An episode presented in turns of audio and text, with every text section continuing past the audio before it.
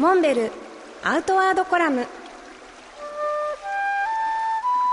モデルでフィールドナビゲーターの中川明です。辰野会長よろしくお願いします。よろしくお願いします。2月15日に発売された学人3月号。第1特集が屋久島。第2特集が奄美群島ということで先週もね奄美のお話自然のお話させていただきましたけれども奄美といえばのハブですよ。ハブ。辰野会長、はい、出会ったことありますか？いや多分ないな。なんか先週はあのクロウサギちゃんと会ったっていうから、はい、ハブにもお会いになったんですか？ハブには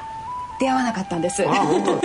でもやっぱりねハブに出会うのってそんなに珍しいことではないそうで奄美の中では、うんうん、なので山に登る時は必ず長靴を履いてくださいっていうふうにガイドさんから伺ってなのであの出発直前にモンベルのあのロングの長靴を手に入れてですね、ありがとうございます、はい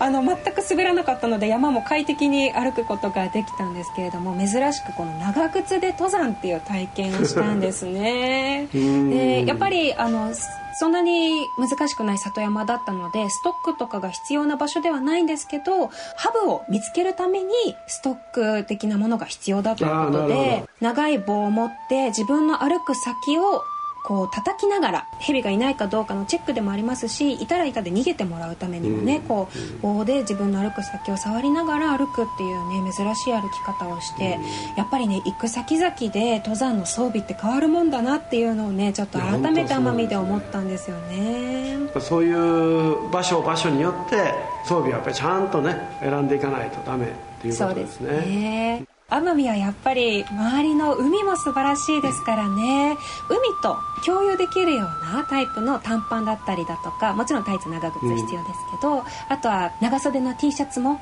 速乾性のもので海の中にそのまま入っても、うん、あの着心地がいいようなタイプのものを選んだりすると、うん、下山後の海もそのまま楽しめるっていうね。そう、はい、汗かいてそのまま飛び込みちゃう。そうですよ。最高ですよね。いいですねそんなこう海が近い山ならではの装備っていうのもありますよね。まあ奄美美味しいものたくさんあるし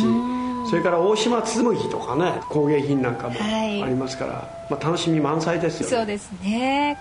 モンベルアウトワードコラム。辰野勇と中川明がお送りしました。次回もお楽しみに